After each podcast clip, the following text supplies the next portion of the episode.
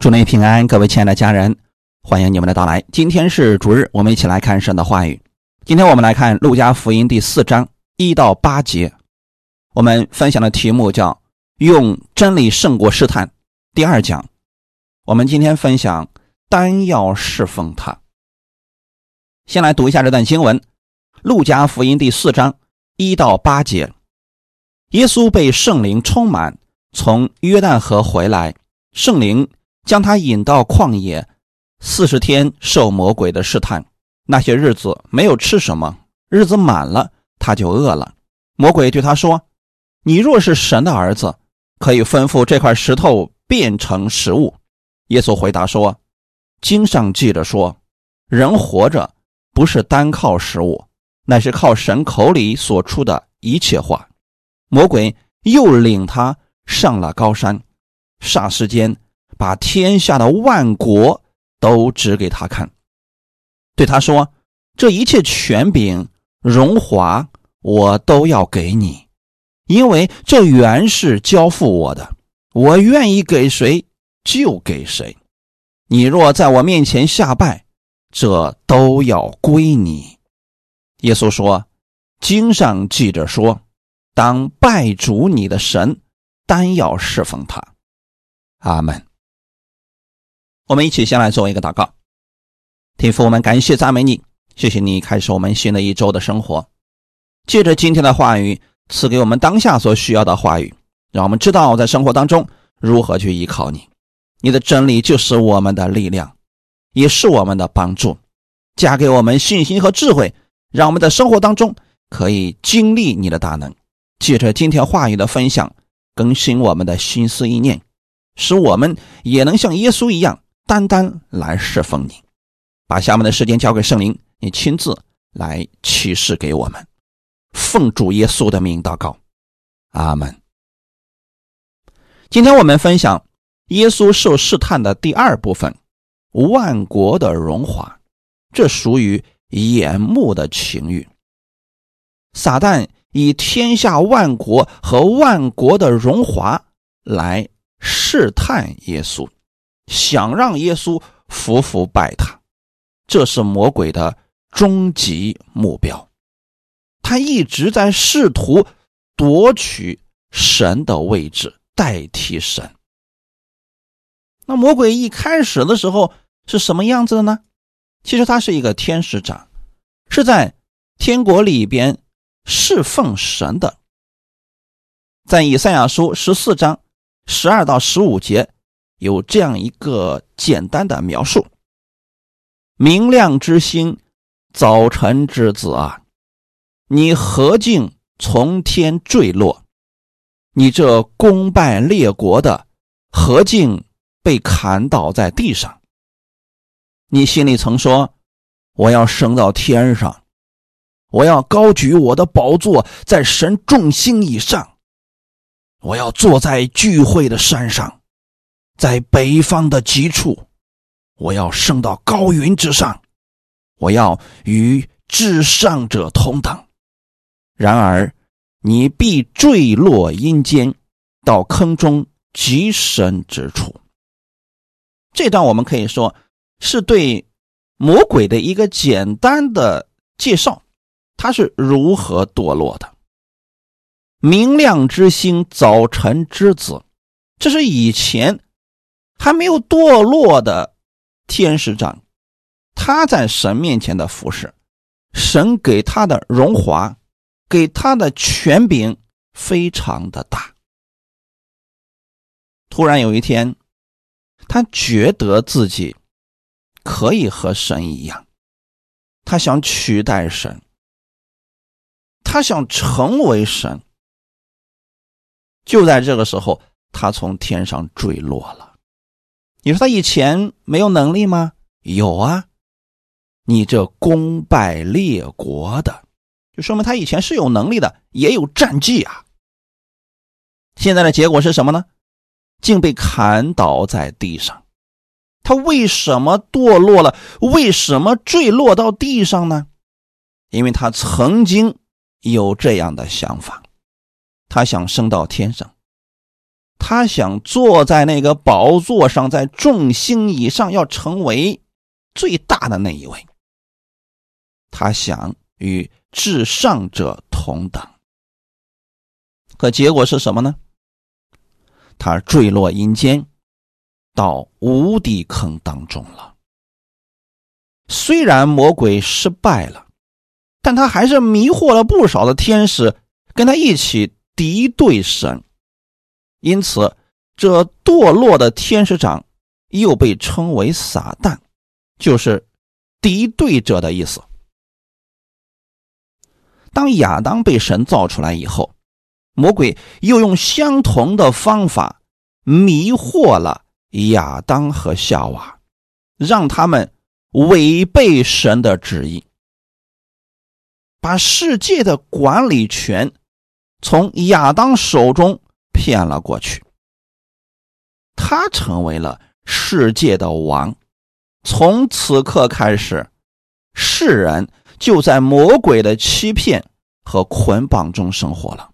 不认识神，也不愿意听神的话语，直到死去。我们的神不愿意看到世人如此灭亡，差了自己的儿子到世间来，要除灭魔鬼的作为，拯救世人，也就是得着万国。那魔鬼自然知道耶稣来是为了什么呀，因此想。试探他，收买他，让他偏离自己的使命，最终也被魔鬼所收服。这就是我们今天本文的内容，第五节到第六节，我们先来看一下。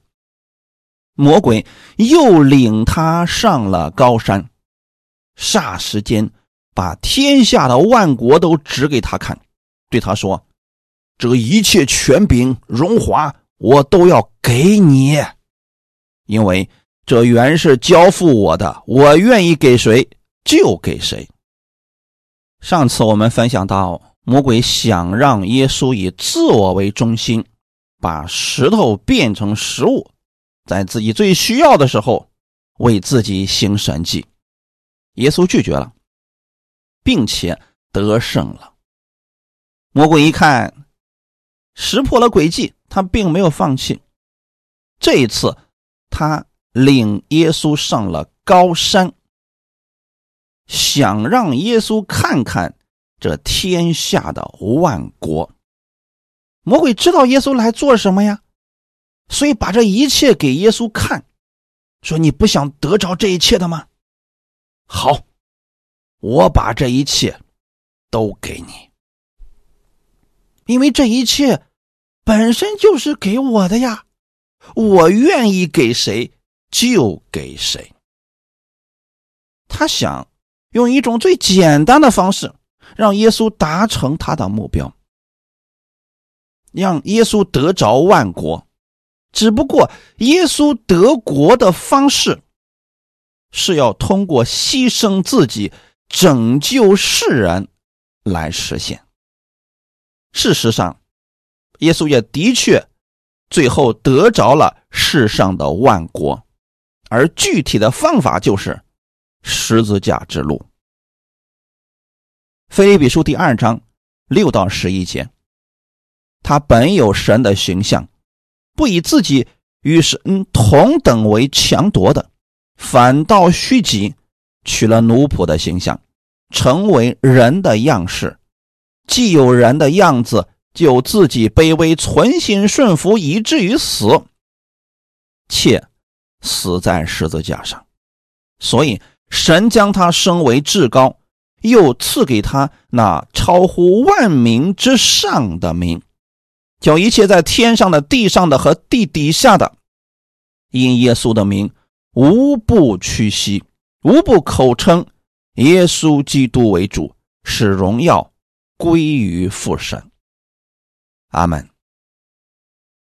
这段经文是耶稣得着荣耀的方式。他一开始就拥有神的形象，但他来到这个地上的时候，取了奴仆的形象，他来到这个地上不是做王的，乃是要服侍人的。而魔鬼想让耶稣在这个地上高高在上做王，去奴役百姓。这跟耶稣的方式完全不同。耶稣按照天父的旨意，成为了奴仆的形象，成为人的样式啊，并且是自己卑微、存心顺服。他的卑微不是因为自己出身卑微，而是他成为奴仆的样式，去服侍世人。存心顺服，是顺服天父的旨意，即便是死，他也顺服天父的旨意，并且他是死在十字架上。当时的十字架是一个羞辱的象征，有罪的人，并且是罪大恶极的人，才能上十字架。耶稣没有犯罪。他为什么上十字架呢？因为他要代替世人的罪，死在十字架上。只有这种方式，才能完成神的公义。也只有这种方式，才能让世人与天父和解。没有别的路可走了。正是因为耶稣知道自己来到地上的目的是什么，他也知道自己当如何去行才能完成拯救的施工。这一切他都非常清楚的。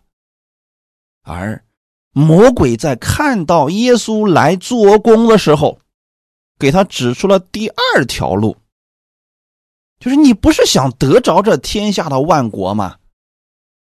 现在这些权柄和荣华都在我手里边，我可以给你啊，因为我有这个想法，我想给谁我就给谁。似乎魔鬼给了耶稣另外一条完成使命的路，但耶稣并没有按照魔鬼的方式去走。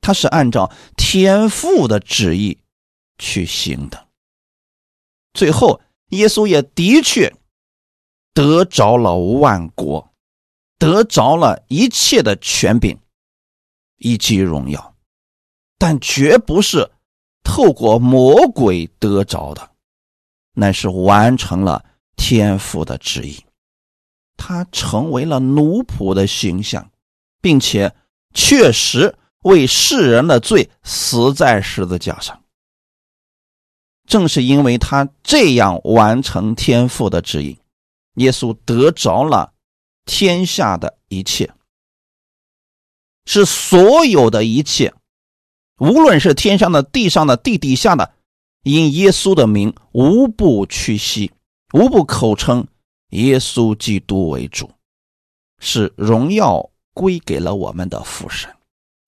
假如耶稣按照魔鬼的方式，他可能也会得着一些，但不会把荣耀归给我们天上的父的。耶稣也不可能得着所有的荣耀和权柄。那既然是这样，十字架的路好走吗？天父既然给耶稣的是最好的祝福，是最大的权柄和荣耀，这条路好走吗？不好走。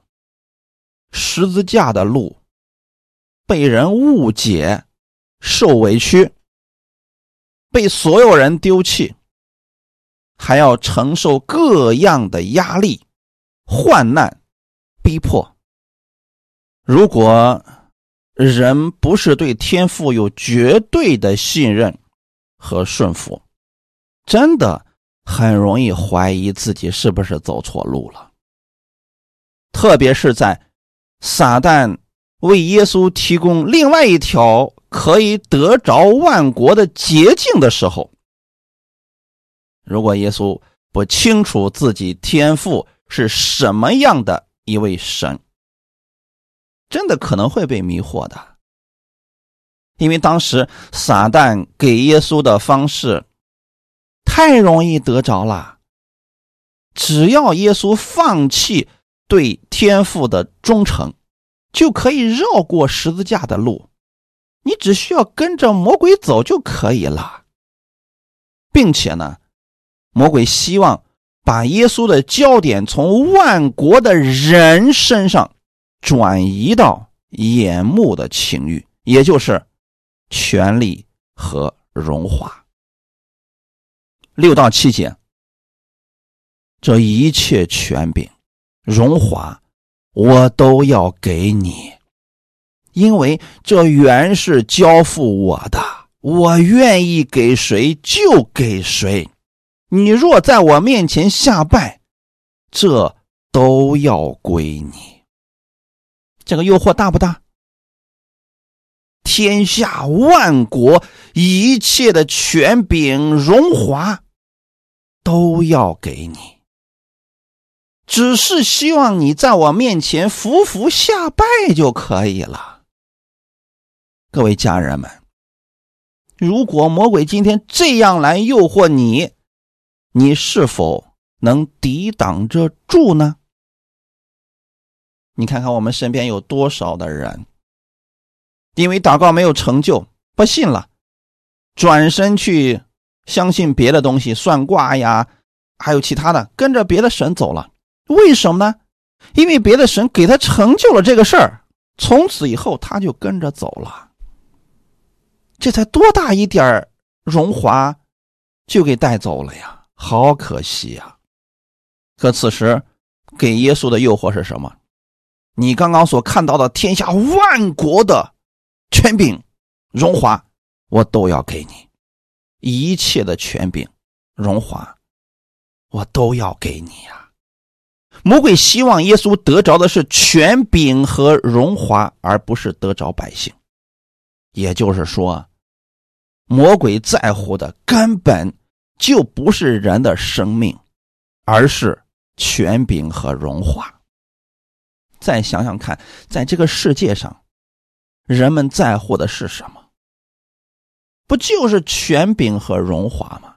在权柄和荣华面前，人的生命算什么呀？世人如果不明白魔鬼的诡计，很容易被魔鬼欺骗的，因为这些太有诱惑力了。人但凡有一点想为自己着想，想享受这个世界。毫无招架之力，因为魔鬼给开出的条件实在太好了，并且你想得着这一切太容易做到了，你只需要在魔鬼面前服服下拜就可以了，是个人他都能做到啊。但是上十字架的路呢，那真的不好走啊，太难了，还得献上自己的生命啊。一个是牺牲，一个是自己享乐，让世人去选择，世人该如何去选呢？在耶稣的事工当中，我们可以看到，其实魔鬼对耶稣的试探一再出现。比如说，有一次，耶稣行了神迹之后，让许多人。吃饼得饱了，那个时候，那些百姓们就特别想拥戴耶稣为王，这也是一个试探呀。你当我们的王，我们以后都跟着你，都听你的。那这个时候，如果你想得着这些荣华，想得着这些人的拥戴，人很容易就飘了。你看现在有多少的直播，粉丝们说什么他们就干什么，原因是什么呢？因为下面太多的人希望他做这个事儿了，他们就做了。这也是一种诱惑呀。可耶稣知道，自己来到这个地上，不是来做王的，乃是要成为奴仆的形象，服侍人。他一直都知道自己要做什么，所以他胜过了这些试探。在荣华面前，在权柄面前，他都没有动摇。还有一次，当耶稣对门徒们说：“我要上十字架了，我要被人羞辱，最后死在十字架上。”彼得当时就极力的拦阻耶稣：“你不要上十字架。”为什么彼得要做这样的事情呢？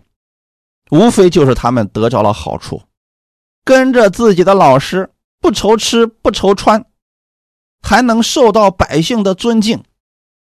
那如果说耶稣上了十字架了，以后这个福分就没有了呀。这也是权柄和荣华而已呀。所以当时耶稣对彼得说：“撒旦。”退我后边去吧。为什么呢？因为这是魔鬼的试探。从人的角度来说，魔鬼的这些试探太具有杀伤力了，因为他给你的承诺实在是太好了，你付出的又并不大。在这个世界上，其实一直都有。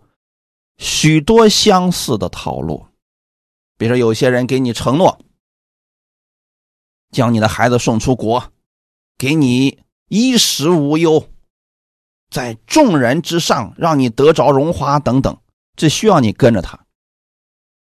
那既然是这么简单的条件，你又得着了如此多的福分，你要小心了。还有一些骗局。你付出的很少，结果得着的很多。这些其实都是魔鬼的把戏而已呀。我们一定要切记，这个世界上，魔鬼不可能给人这么大的好处，他给你的时候一定是有条件的。阿门。在这里有一个问题：魔鬼的话能信吗？就是刚才我们所说的啊。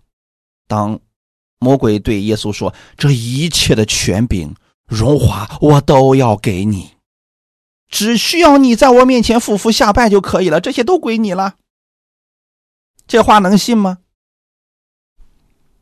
当然不能信。魔鬼的话怎么能信呢？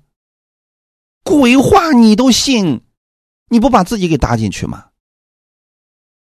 就算耶稣败了魔鬼。这魔鬼也不可能把这一切都给他的，原因很简单，魔鬼就是要靠这些东西诱惑人、欺骗人的。你看骗子，他拿着他那个砝码，他怎么可能轻易给了你呢？给了你，他用什么去骗别人啊？所以他不可能给耶稣的。这些就是他骗别人的把戏啊。所以你看，这个世界上有很多的高额返利。他都是跟你承诺说：“你看看，你只要说投入这么一丁点我就会给你这么多，来吧。”就是这种方式啊。他要真给你这么多，他不早都没了吗？他早都破产了，怎么可能会活到今天呢？可是很多人看了说：“哎呀，真是挺诱人呐！”结果上当了。进去之后才发现，那是个网罗啊。那话又说回来。魔鬼会不会给人一些好处来吸引人呢？当然会的。你比如说一些赌约，有一些人喜欢去赌博，那开始去的时候，人家一看他会不会给他一点好处呢？当然会的。如果一去就输啊，一直输，人可能就不在这儿待了，走了。所以一开始的时候啊，人家会给他一点好处，让他不断的赢，让他觉得，哎呀。这个方式得着钱财实在是太容易了呀，所以人们被捆绑了。那结局是什么呢？最终这个人会倾家荡产。这就是魔鬼的诡计啊！魔鬼就是用这种方式给人一丁点的好处，最后让人陷入其中，心甘乐意的把自己的一切都拿出来给他。也就是说，魔鬼给人那一丁点的好处，他会从人的身上拿走更多的，最终就是让人与他一起灭亡。因此，我们一定要看清楚魔鬼的这些诡计啊！我们直接来说结论吧，就是魔鬼无论给你承诺了什么，你都不要信，因为他是骗子，他不可能给你恩典。什么是恩典呢？不配得的、不该得的、不应得的，你白白得着了。无条件的，这才是恩典呀！魔鬼怎么可能有这样的好心呢？他是个骗子。约翰福音第八章四十三到四十四节，你们为什么不明白我的话呢？无非是因你们不能听我的道。你们是出于你们的父魔鬼。你们父的私欲，你们偏要行。他从起初是杀人的，不守真理，因他心里没有真理。他说谎是出于自己，因他本来是说谎的，也是说谎之人的父。阿门。耶稣对魔鬼多么中肯又真实的评价呀！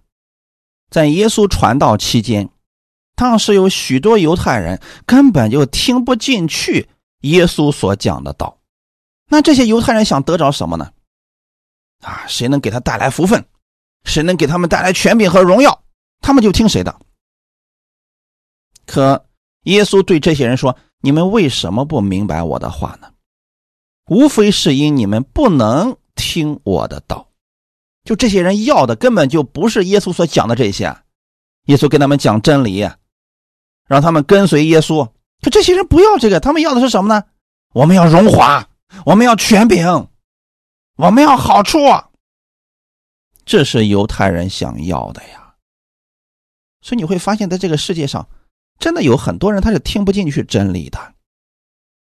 听到真道的时候，哎呀，这个东西我听不了，哎，受不了这个东西。他宁可去听什么相声，他宁可去听那什么呃那个骗人的东西，啊，对，这个东西好啊。为什么会这样呢？因为他们心里所需求的不是真理。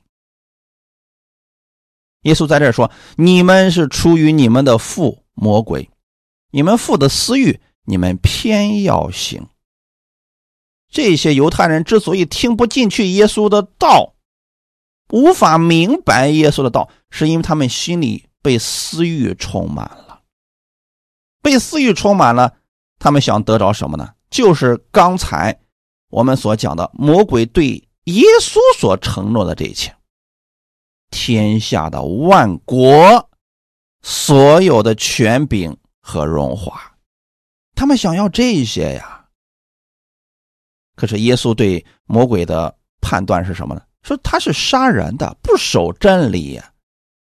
一个人心里边连真理都没有，他做事就没有底线。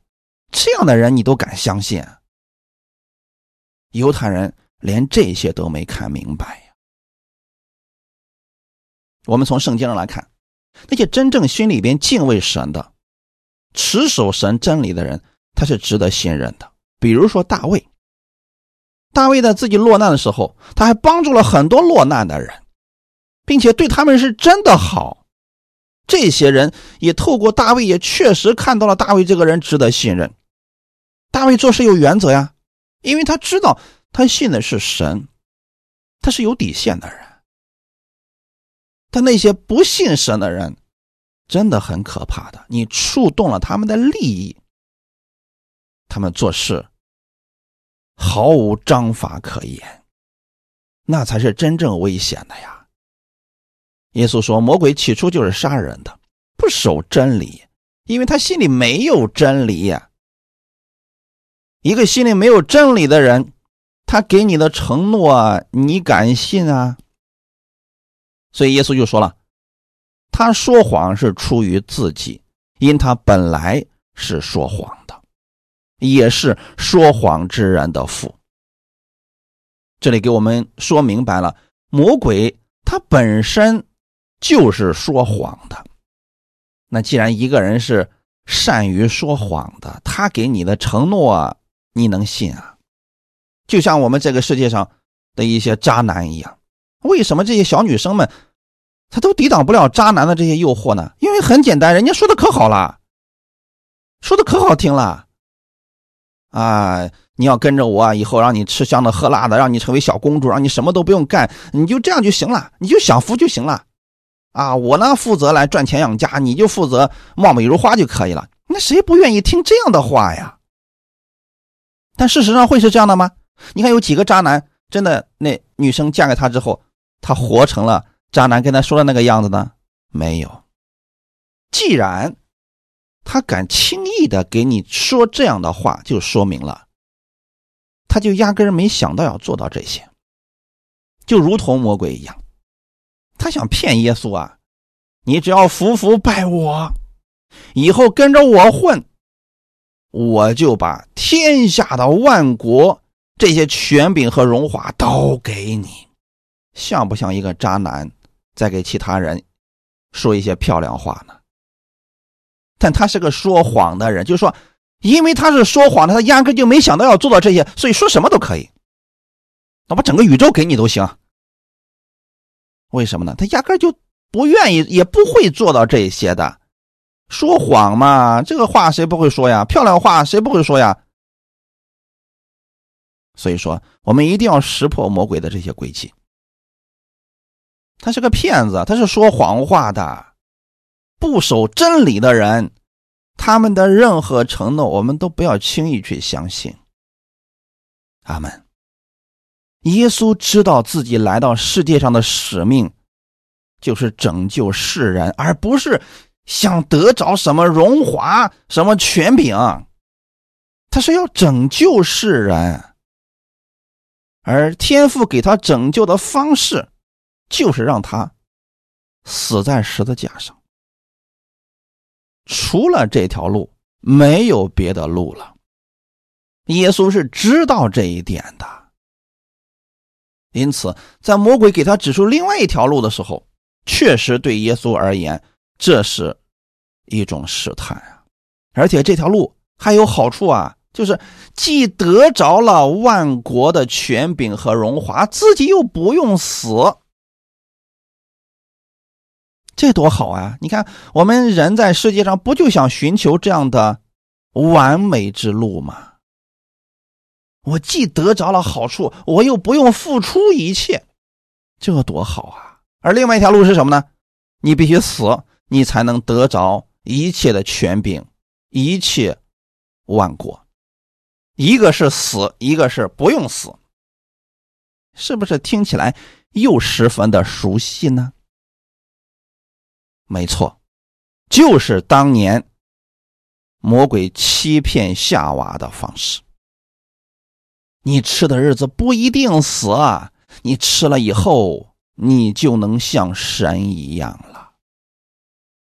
也就是说啊，魔鬼的套路就没有什么新招，他就是用这种方式骗人、忽悠人，让人不用付出就可以得着很多的好处。感谢主，我们要看明白这一点呀。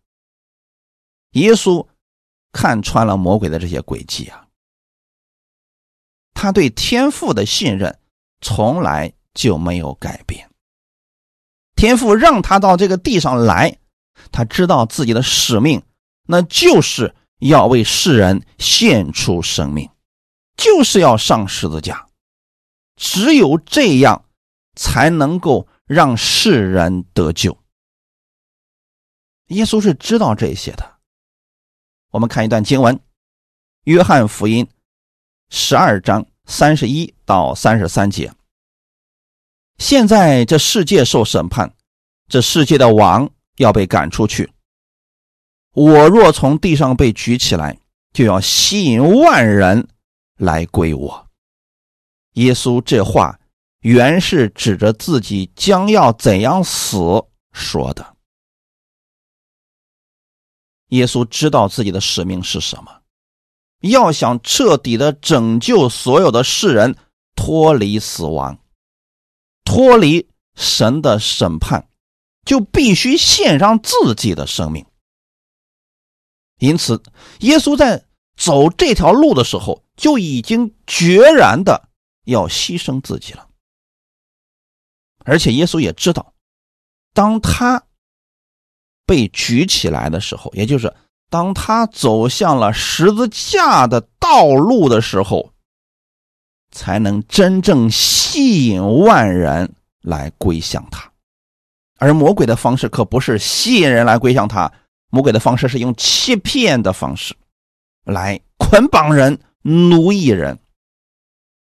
有没有发现，这个世界上很多的人就是用这种方式欺骗人、捆绑人，让人屈服于他们。耶稣不是走这条路的，耶稣是将自己的生命献上，成为奴仆，服侍人，最后。吸引人来归向他。面对魔鬼的诱惑和试探，耶稣是如何胜过的呢？使用神的真理。所以，各位家人们，你要想识破魔鬼的诡计，心里一定要有神的真理。如果没有真理，就魔鬼的那些诱惑，人实在是抵挡不了啊。第八节，耶稣说。经上记着说：“当拜主你的神，单要侍奉他。”撒旦给人的试探，有时候是特别离谱的，因为他指给人的方法是错误的，所以我们称这个为离谱的。神给耶稣的旨意是让他到世界上去。成为奴仆的形象，最后死在十字架上。而魔鬼给耶稣的方法是：你只要向我服服下拜，我就把天下的万国这一切都给你了。有没有发现这个很离谱啊？因为天父的方法好像很残忍，那魔鬼的方法好像好简单呀。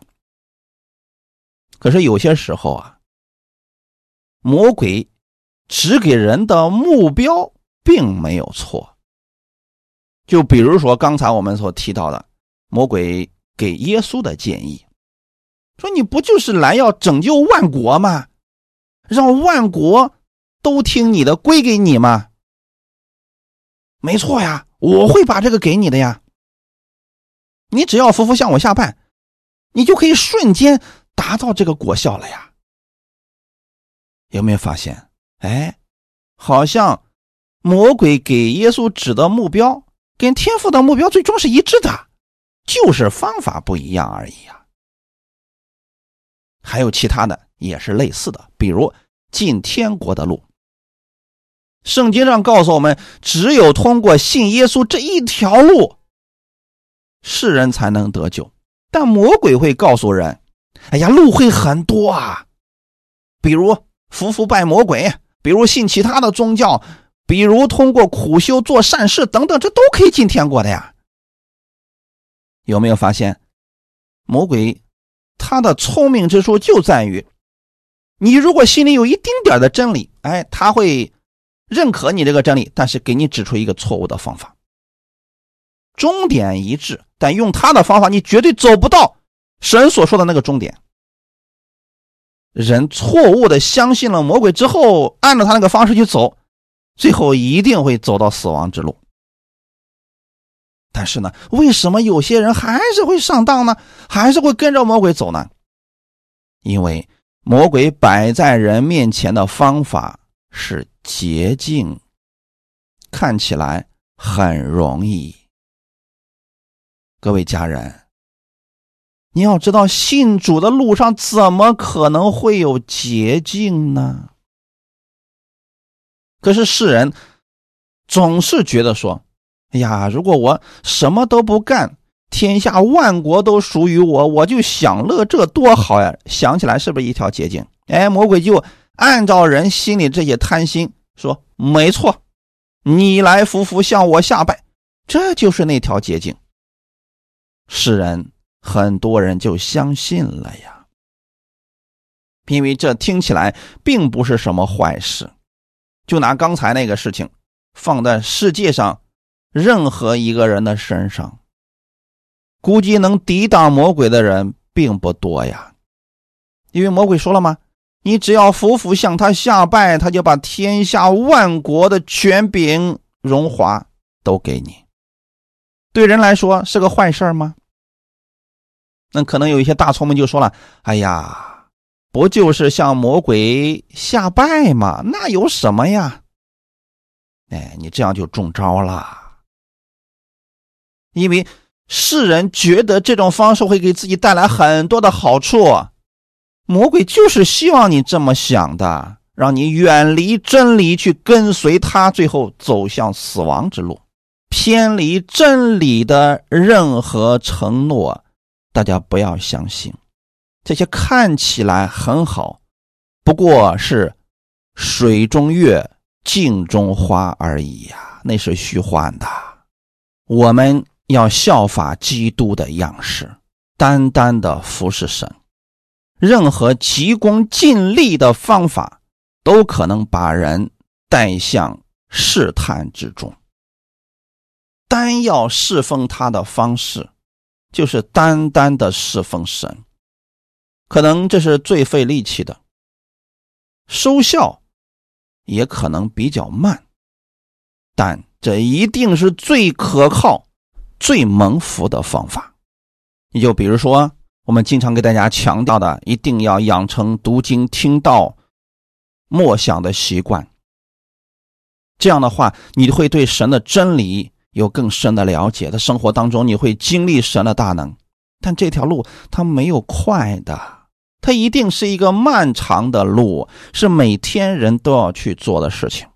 可有很多人不喜欢走这条路啊，他想走捷径，他想遇到事情去找个先知，找个牧师给他祷告一下，看有什么方法立刻解决这个问题，之后他就消失不见了，又跑到世界上去了。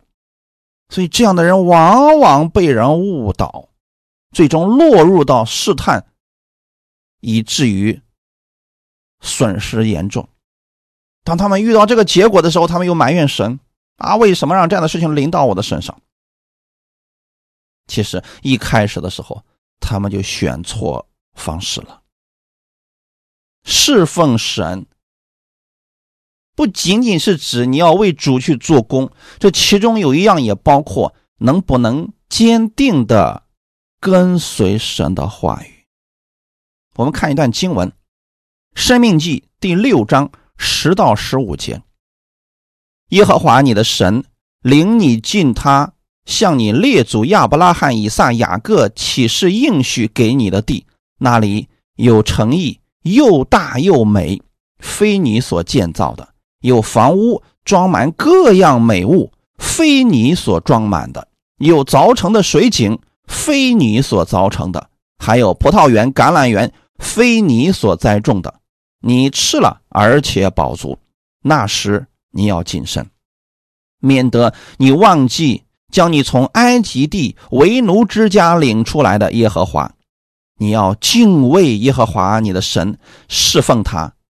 指着他的名起誓，不可随从别神，就是你们视为国民的神，因为在你们中间的耶和华你神是祭邪的神，唯恐耶和华你神的怒气向你发作，就把你从地上除灭。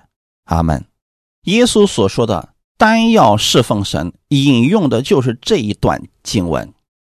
在这里，我们看到神给以色列百姓有应许，就是要带领他们进入迦南地。在迦南地有各样的祝福，是过去埃及没有的。而且呢，他们可以在里边过得很自在。当他们进入之后，神给他们有一些要求。十二节说：“那时你们要谨慎。”这也是我们需要谨慎的地方。但凡是圣经当中出现需要谨慎的，我们一定要谨慎。你要把后面的经文多读几遍，多去默想它，因为如果这方面不谨慎，我们会失去福分的。神当时告诉以色列百姓要谨慎的是什么呢？免得忘记了神。就是心里面没有真理了，就忘记了神呗。后面就说了，你要敬畏耶和华你的神，侍奉他。那这里主要指的是什么呢？相信神，跟随神，按神的话语去行，不可随从别神。说的非常的清楚，就是单单的听从神的话语。为什么不要去随从别的神呢？因为那都是假的，人手所造的，不会给人带来什么福分。可是世人有的竟然相信这些人手所造的，把真神给丢弃了，好可惜啊！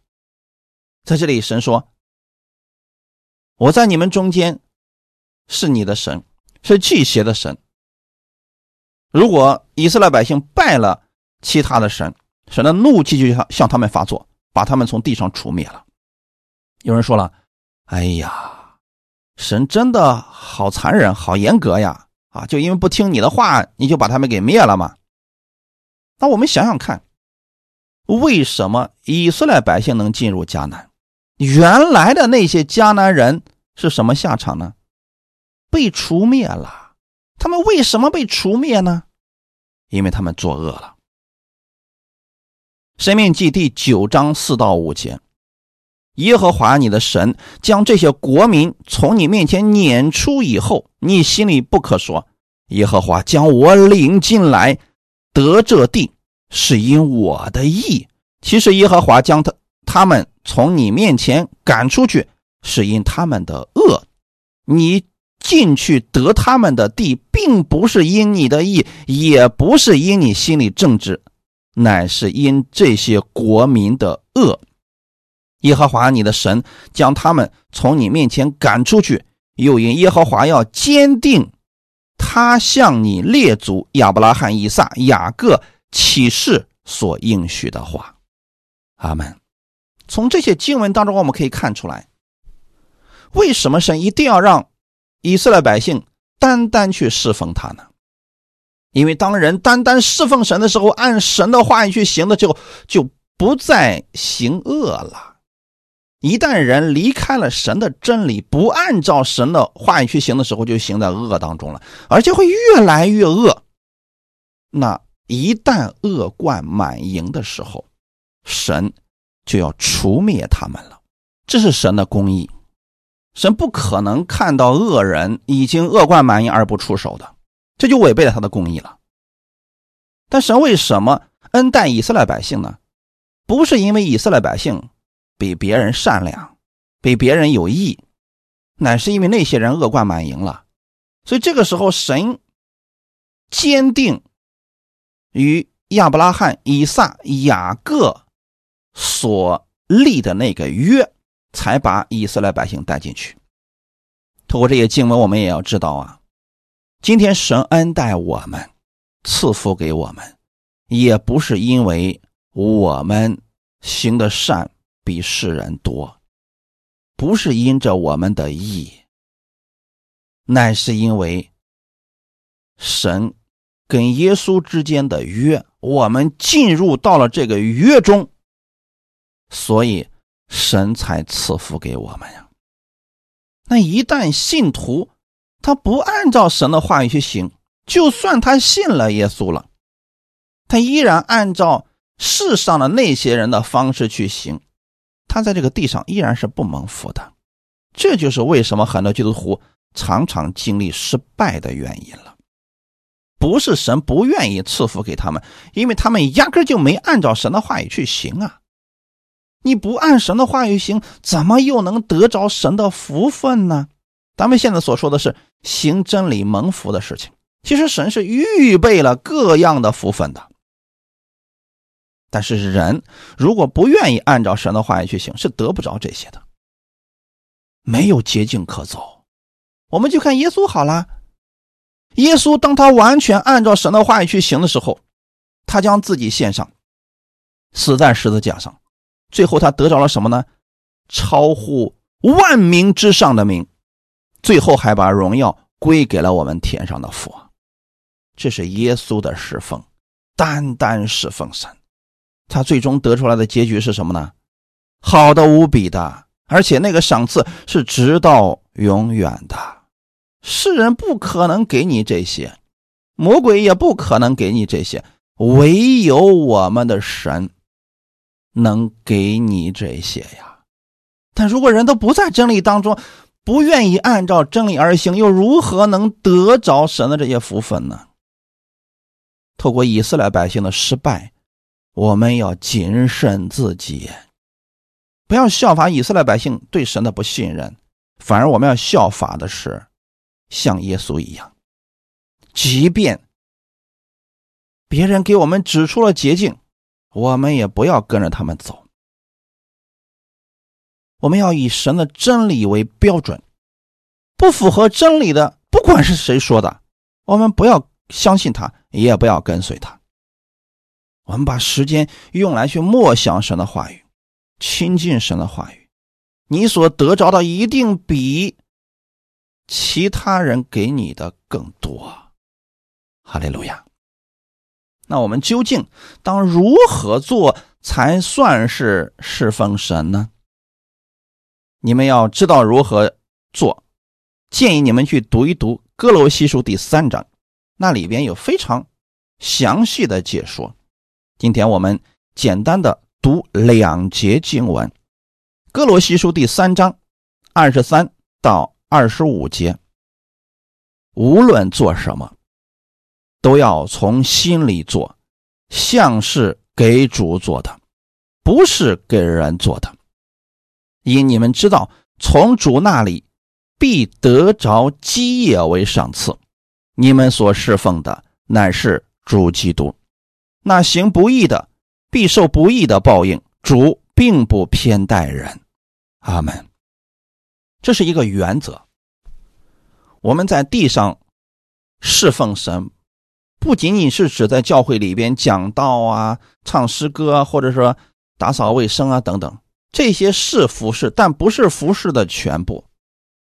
真正的侍奉神，首先你心里边。以我们神的话语为标准，无论做什么事情，我们按照真理而行；无论做什么，都要从心里做，就是甘心乐意的去做这些事情，并且呢，不是做给人看的，也不是给人做的，乃是给主做的。假如说你在一个公司上班，你不要觉得你是在给老板打工。你只是借着这个工作，你在服侍神，在彰显神的荣耀。你所做的每一件事情，你都是因着基督的事情去做，最后要彰显的是基督的荣耀。你这样的话，你在这个地上，人会给你一些报酬，但是从主那里，神会给你基业为赏赐。你生活当中的每一件事情都是。为了荣耀主而做，而不是为了荣耀自己啊！你看魔鬼他给人的任何建议和试探，都是让人为自己而活。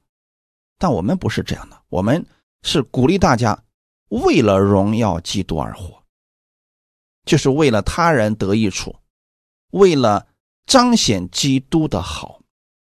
这就是侍奉主耶稣基督了。哈利路亚！你所行的每一件事情。都是为了荣耀主，你自然就知道当如何去行了。而那行不义的，肯定他不是为了荣耀耶稣基督，或许为了自己，他们会得不义的报应，因为神在这方面是公平的，不会偏袒任何人。哈利路亚！愿我们弟兄姊妹都能够学会单单侍奉神，神给你的祝福是永远的，并且。是人远远不能给你的福分，是超乎你所求所想的。感谢主，我们一起来祷告。天父，我们感谢赞美你，谢谢你借着今天的话语，让我们知道我们要单单侍奉你。只有当我们把我们的目光和焦点都放在天上，放在基督的身上，效法基督而行的时候，神你不会亏待我们，你会让我们在这个地上得着。人所不能给我们的福分和祝福，我们也相信你是如此慷慨的神，你是爱我们的父，你愿意我们得着永久的赏赐。感谢赞美主，赐给我们弟兄姊妹智慧和信心，让我们面对生活。在新的一周开始的时候，让我们依靠神的话语而行，让我们拥有耶稣那样专一侍奉的心。无论别人怎么说，我们愿意按神的话语而行。我们期待在生活当中更多的能够经历你的大能，一切荣耀都归给你。奉主耶稣的名祷告，阿门。